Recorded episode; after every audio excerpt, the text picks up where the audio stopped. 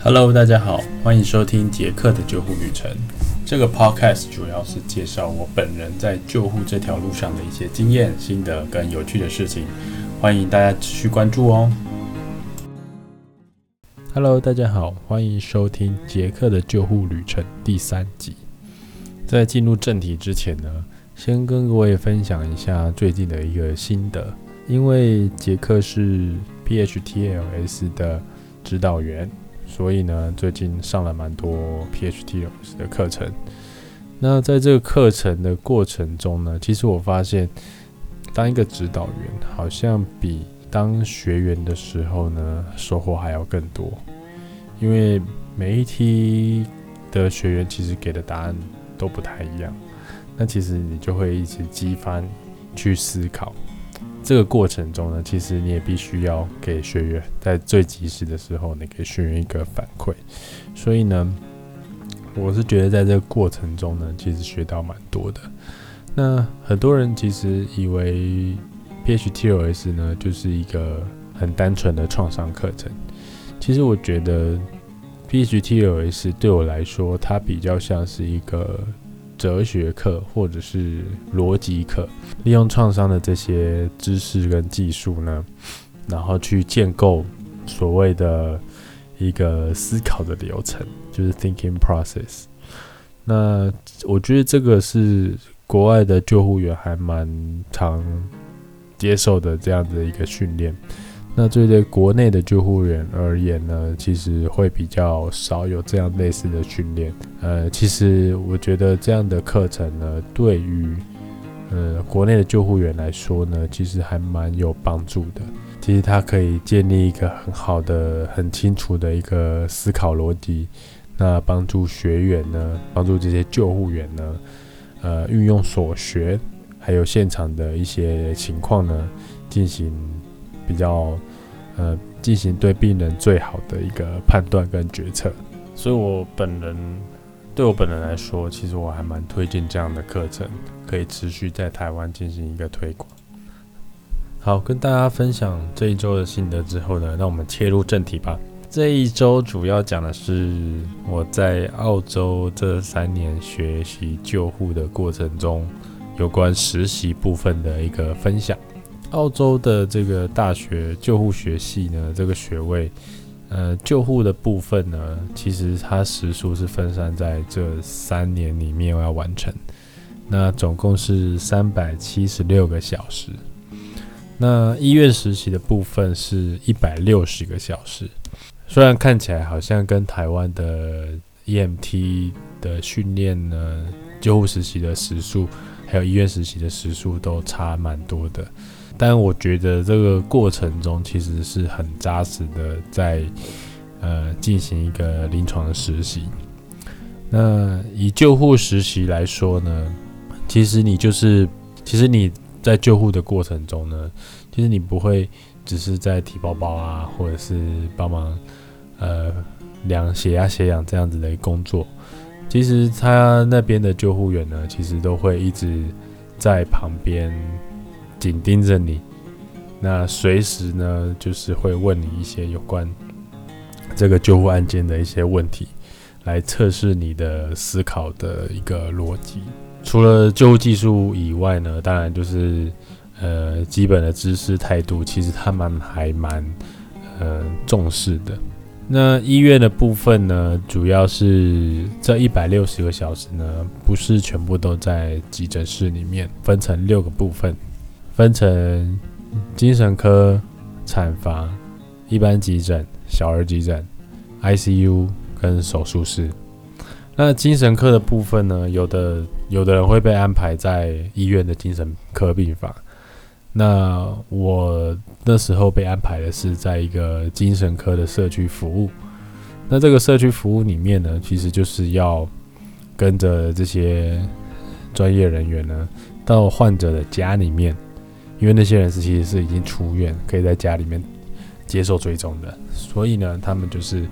呃跟着他们到家里面，那去跟病人聊聊，了解他们的现在的精神状况，然后看着他们吃药，这是一个工作的非常重要的重点。那当然，这个过程中呢，其实也不会非常的这么顺利啦。那其实我们有遇过，就是他有 bipolar 病人呢，他到后面突然，因为我们算是陌生的，对他来说是陌生人，而且我是一个呃黄皮肤的一个人，突然出现他家里面，那对他来说这个冲击还蛮大的，所以他后来就是把我们所有人都赶出门。好，这是这个是还蛮有趣的经验啊。那其实，呃，这个经验其实也告诉我说。呃，在对待这个有精神方面疾病的这个病人呢，其实你的沟通的方式，还有呃沟通的技巧，还有你所表现的一些态度，其实都会影响到这个病人对你的信任。其实不是只有这个叫他去叫他上车送医啊，或者是叫他去吃药这件事情这么简单。其实你要从旁边的环境。从他的病史，从他跟我们的一个交谈的过程、眼神、肢体动作，还有他跟家人的一些互动的方式，其实都会透露出一些讯息。那这个部分呢，就是要考验我们平常的观察能力。那有的时候这些讯息其实还蛮明显的，就是告诉我们，其实就是告诉我们说，哎。现在他好像状况不是这么稳定，那我们必须要更加小心。嗯，这个是在精神科实习的时候，嗯，其实学长学长姐他们一直不断的提醒我们要去做这些观察的。那跟课堂上面教的是一样的，是都还蛮一致的。那接着是产房，其实我还蛮印象深刻的，因为就是产房跟一般急诊，其实都是需要去值四个班。各要去值四天，十个小时的班。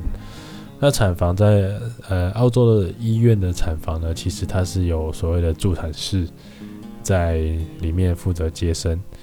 那如果说是比较呃困难的，或者是一些胎外异常的部分呢，其实他们就不会在一般的产房里面给助产士接生。在医院产房里面，助产士接生的孕妇呢，其实都是。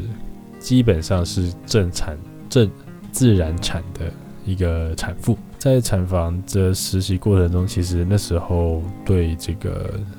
产科部分还没有非常的熟悉。不过学姐也非常的耐心的在教导我们所有她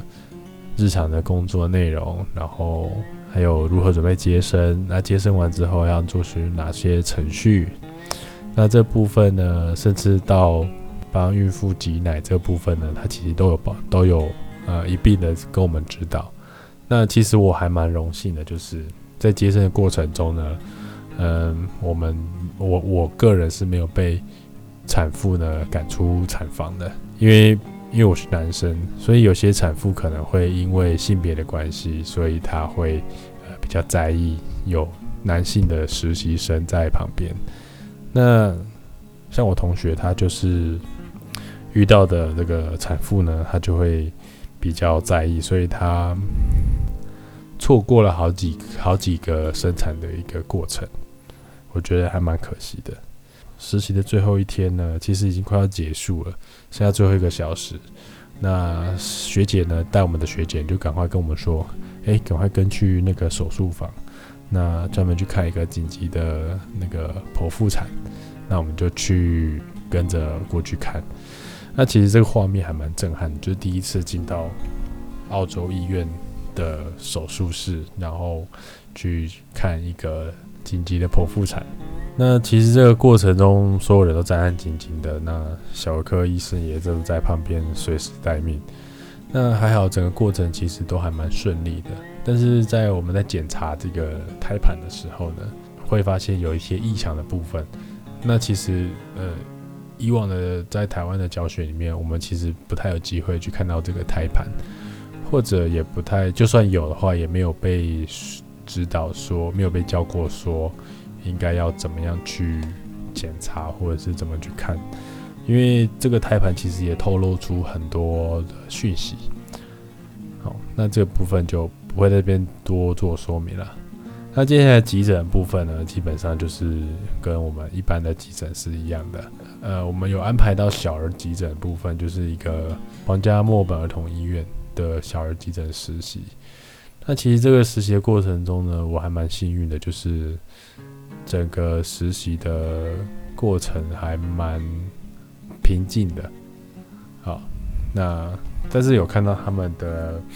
一些小儿照护的部分，然后有从急诊跟着到加护病房或者是病房的整个过程跟流程，其实我们都有看到。其实我觉得他们非常的有耐心，然后非常的。非常的专业，这过程中有遇到一个小孩是坐直升机来的啊，因为他好像是脸部烧烫伤。那这整个过程中，我们其实因为已经下班了，已经实习已经结束，但是因为它是一个特殊的案例，所以我们就全部都留下来等。那在等待过程中，我仔细的去算过，在急救室待命的医护人员。大概有将近五到六个急诊儿科的医师在待命，那也有也也差不多有五六个急诊的护理师在待命，然后有一位呃烧烫伤病房的护理师呢，就是有下来急诊做一个呃准备的的部分这样子。那还好，那个小孩其实最后其实也没什么事情，然后意识也非常清楚这样。但是我们有看到整个。呃，澳洲的空中救护，然后直接从郊区坐直升机送到都会的儿童医学中心这边的这个整个流程，其实还蛮得的一个经验。那 ICU 的部分呢，其实我是被安排到 CCU 去实习。那其实也很幸运的，就是其实我也没有什么太大的、太忙碌的 case。或太多的病人需要照顾，那我跟的学姐呢？这部分就是这个一个人学姐呢，其实负责照顾两个病人，两床的病人。那刚好，呃，我实习的这过程中呢，都是呃病人其实基本上都是要准备出院的，所以呃上午病人帮忙病人呃完成出院的手续之后呢，基本上我们就没有事情了。那我跟学姐就变成是一个流动，那随时去支援其他其他床的学姐这样子。那因为刚好手上也没有太多病人需要照顾，所以当我们有需要从心导管室接病人或者送病人到心导管室的时候呢，我们就有机会到心导管室去看这个呃通血管的过程。那心导管室那边的技术员呢，跟医师呢，其实都还蛮热心的，一个步骤一个步骤跟我们讲解，然后也指导我们去做一些影像的判读。我觉得这个经验还蛮丰富的。那接下来是手术室的部分。那手术室的部分基本上就是一个练习呼吸道处置的部分了。那我们就是练习插管。就是跟着麻醉医师，当他打完麻醉之后呢，我们就可以，呃，在他的监督之下呢进行插管。插完管之后呢，这个手术的过程的 A 位的部分，其实也是都是由呃我们学实习生在负责。那有时候随时所以随时要注意病人的呼吸的状况，还有各种数值。然后时不时的医生就会回头问你说：“请问这个病人还活着吗？”哦，就是有时候会歘一下，就很紧张一下。但其实这病人真的还好。是呃，手术结束之后呢，其实你就要呃照顾到这个病人，就是把 LMA 拔出来为止，清醒的时候为止，这样子。好，那接下来讲的是救护实习。救护实习其实我觉得是还蛮有趣的地方啊。那都会区的部分其实也不用太说，呃，其实就跟一般的、一般国家的都会区的救护其实没有差太多。比较不同的是，在澳洲的呃救护实习的部分呢，它有一半的时数呢，其实是必须要到郊区去做实习。所以当你到郊区的时候，你会看到完全不同的救护类型，那你的车辆上面的装置。人员的配置其实都跟都会区有很大的差异。那怎么说呢？都会区的话，因为送医路途可能没有那么远，那资源相对比较多，所以呢，他们车上是两位 ALS 的救护员，也就是大学毕业然后直接进入救护服务的救护员。前几集呢，其实有提到，就是他们还有麦卡所谓的高阶救护员。那这个高阶救护员其实是要接受就是研究所的呃临床的课程的比较进阶的课程的训练，所以他们能够做的处置比较多。所以在郊区的部分，他们是一个麦卡搭配一个 ALS 的救护员。那所以我在选择郊区分队的时候呢，其实我就在想，因为难得可以到澳洲，那总是要挑一个平常不会有人去的地方，所以我就挑到一个维多利亚省跟新南威尔斯的快要到交界的地方，叫做 Lakes Entrance 的一个地方。它其实是是最远的一个实习分队。那其实那个是一个很风光明媚的一个小镇。那基本上那边的救护员呢，其实每个人都有一艘船一个小游艇，他们可以随时开着小游艇出海去钓鱼啊，去休闲这样子。哦，那其实那个那个地方其实还蛮蛮不错，风景很美。但是又想说，哎，应该还好，没什么太多救护可以跑。那其实不尽然，就是有时候你这样想的时候呢，他就会给你一些比较特殊的经验。所以在呃 X Entrance 那边呢，其实遇到一个印象比较深的，其实是呃我们去支援更偏僻的一个小地小镇的一个救护，那他是一个严重的气喘发作病人。那当地只有当地的配置，因为非常偏僻，所以他们只有一个 ALS 的救护员搭配一个志工。哦，他们的志工其实救护志工是在比较郊区的地方才有。呃，其实我们这一组呢，因为有一个麦卡救护员在，那我们其实我们这个现在正在跑的救护还没结束，那他们的派遣中心就已经来催促说，叫我们赶快去支援另外一个，因为方圆。百里内呢，就只有我们可以支援他们，因为我们手上的病人其实状况还算稳定啊，其实也没有要送医的意思，所以我们就很快速的结束了这个救护，然后赶快开着车跟警报器呢，到我们指定的地方去跟他们会合。那这边补充一下，就是在澳洲啊，他们救护车如果他开闪灯的话，代表说他们是一个很危急的案件，所有的车辆就必须要。靠别人让避，那不一定要开警报器他才会让，跟台湾比较不一样。其实他们在救护的过程中，其实如果说他们派遣中心指派的是 Priority Zero，就是欧卡一四欧卡，或者是 Code One 的话呢，其实就会有闪灯。那过路口的时候会开警报器。Code Two、Code Three 或者是以下的呢，其实他们都不会开闪灯，也不会开警报器。那完全就是遵守路上交通规则这样子。那主要是人员的安全，还有病人的安全。好，回到这个救护案件，其实我们到开了快一个小时的山路，其实已经快要晕车了，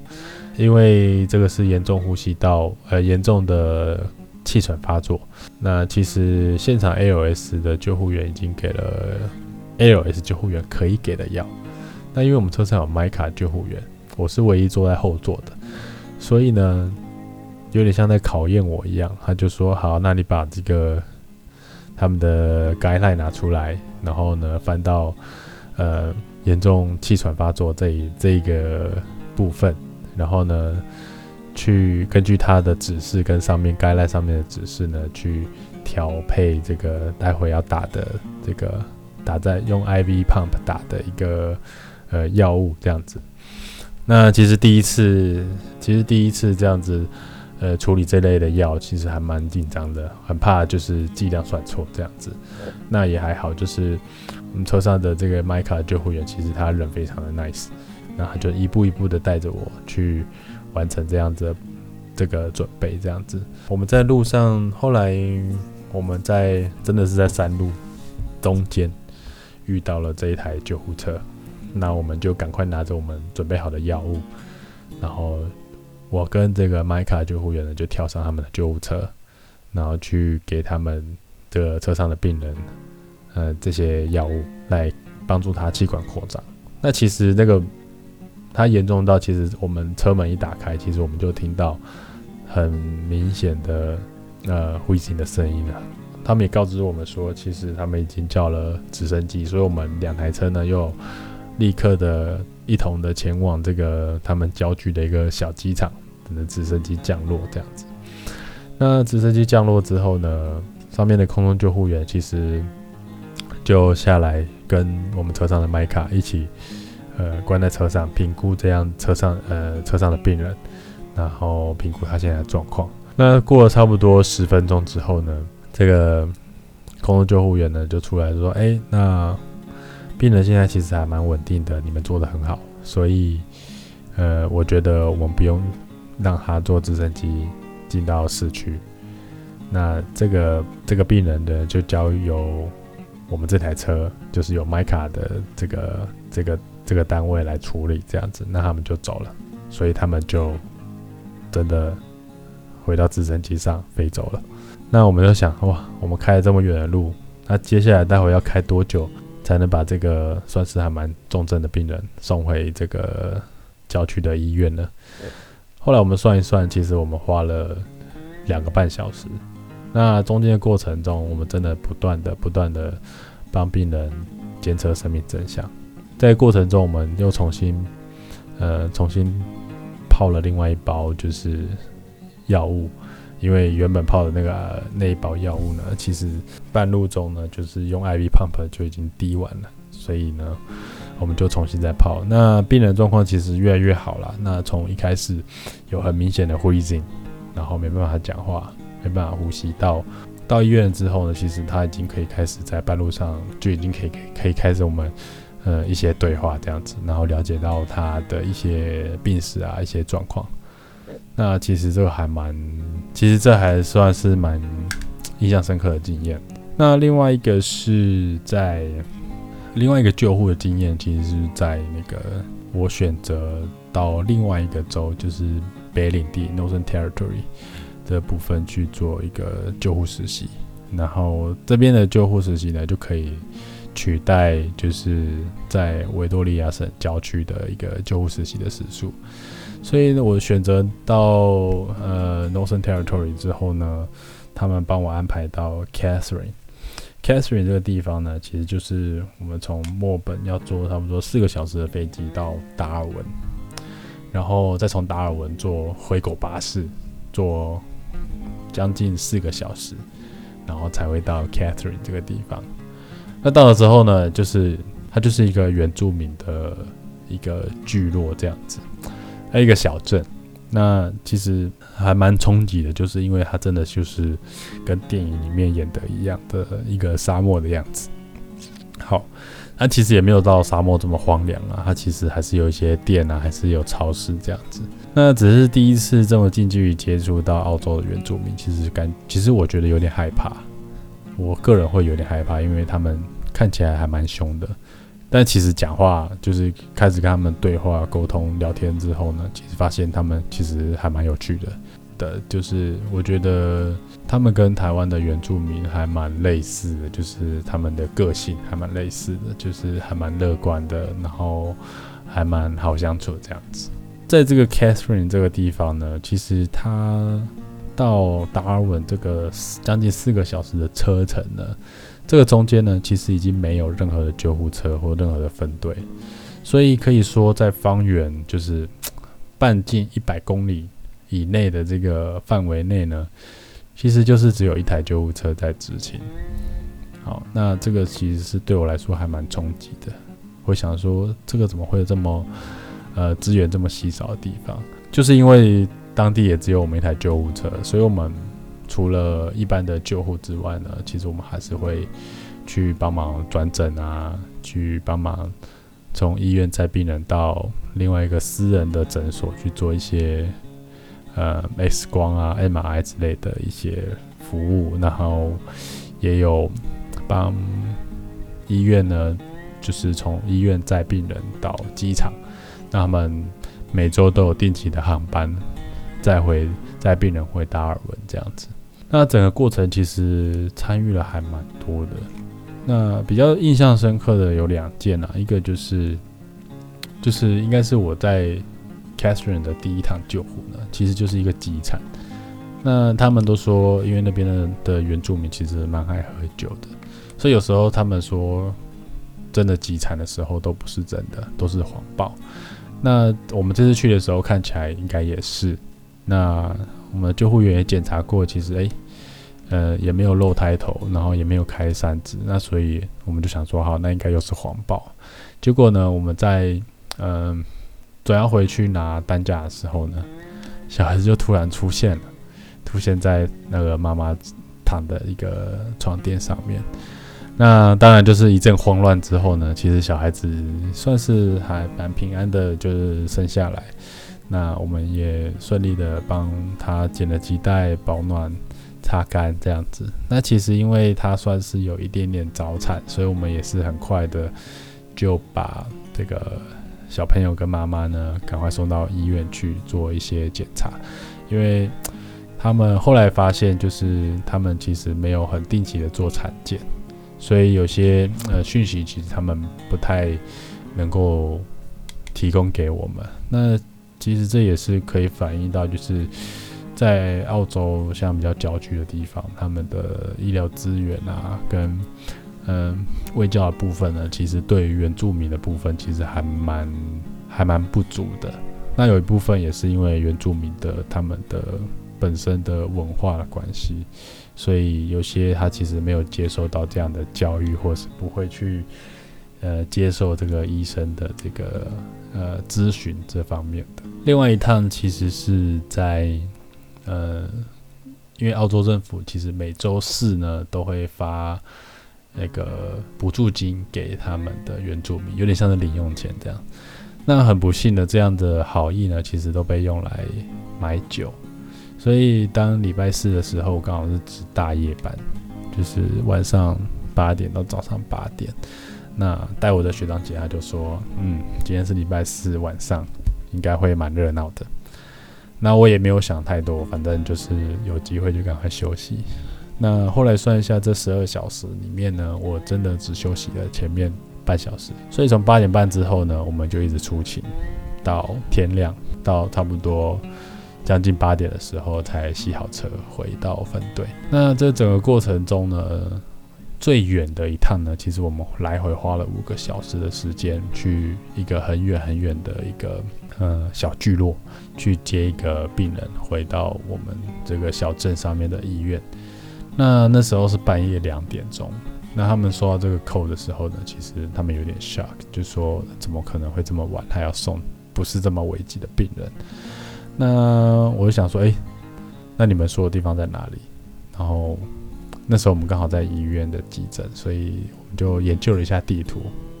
那我想说，哦，大概就是我们从台北，然后去屏东接一个病人，然后再回回到台北这样的一个概念吧。